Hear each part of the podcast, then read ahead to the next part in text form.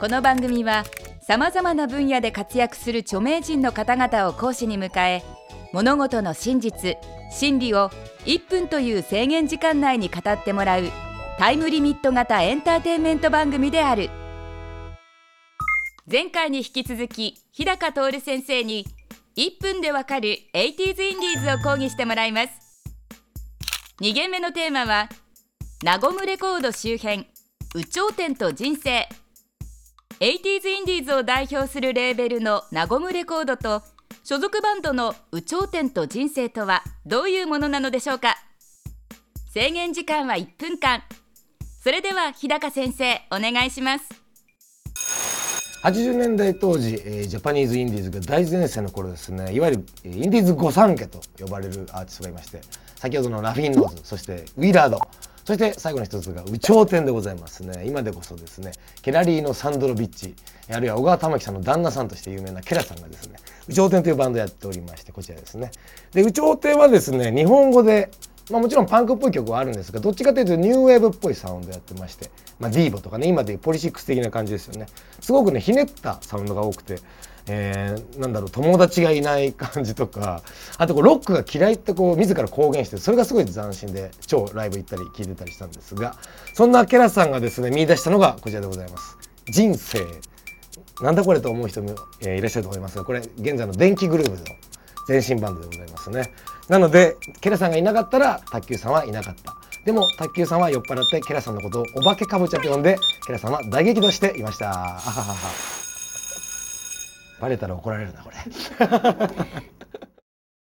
日高先生バレたら怒られますね。でもそのまま使わせていただきます。それでは補足講義。有頂天ってどんなバンドだったんですか？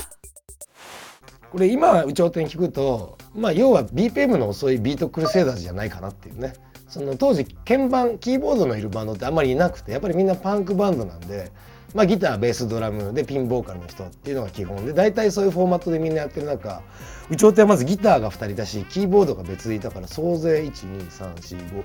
まあ、56人で常にライブやっててなんかそのなんか大人数でわーってやってみんなで歌ってコーラスしてっていうのはもう確実にビートクルセイダーズはもうまんま真似させてもらったというか電気グルーヴなる前のこの人生が本当にひどくてそのいい意味でまあ67人メンバーがいるんだけど全員白塗りだし名前は畳とか分度器とか。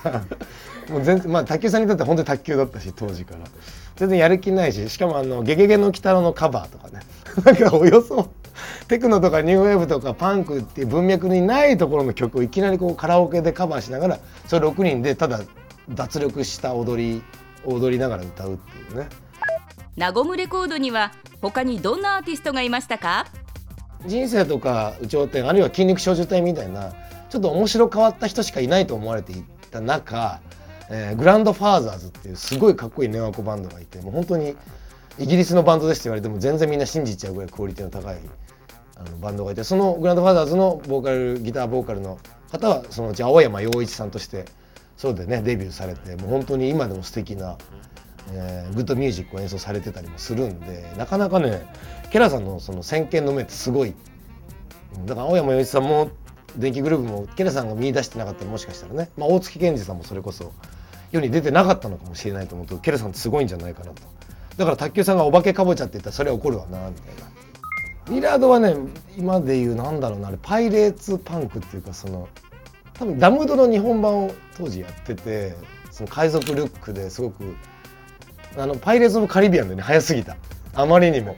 30年前からもうジョニー・デップみたいなことやってたからすごいなと思うけど。まあでもダムドっぽいちょっとこうダークなあのラフィン・ノーズがこう陽のパンクとしたらこう陰のパンクをやっててその対比がすごいかっこよくて。でその間に全然またこうちょっとシュールな有頂天がいるっていうその三つ巴がねすごいかっこよくて。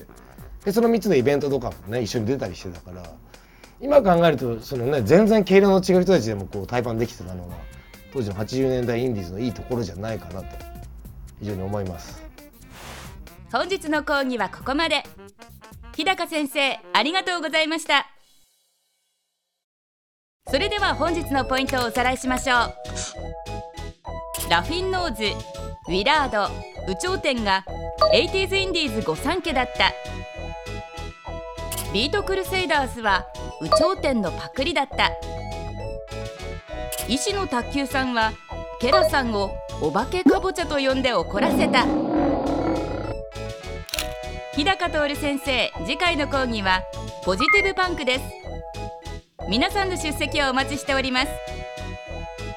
1分でわかる大学ホームページでは過去の講義も見ることができます。